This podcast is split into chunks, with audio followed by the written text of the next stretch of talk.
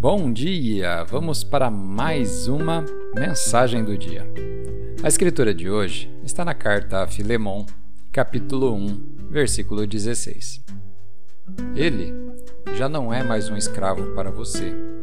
É mais que um escravo. É um irmão amado, especialmente para mim. O tema de hoje: Mostre misericórdia.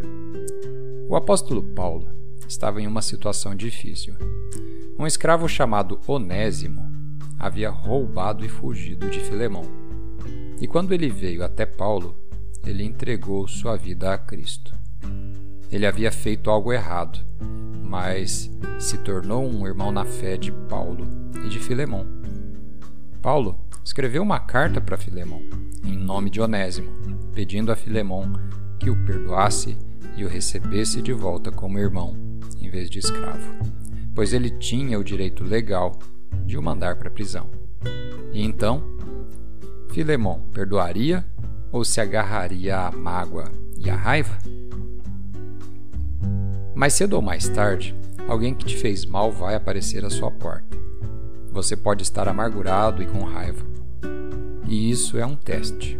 Você está guardando rancor ou se sentindo vingativo? Ou você cresceu você evoluiu para uma posição onde você superou toda a dor, uma posição que você possa mostrar misericórdia, um lugar onde você pode até mesmo abençoar seus inimigos? Isso tudo é Deus vendo se você está preparado para ir para novos patamares. Vamos fazer uma oração?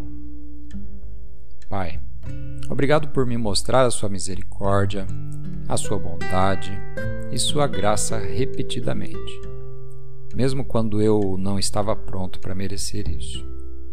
Ajude-me a ter um coração livre de vingança e livre de amargura para com aqueles que me fizeram mal.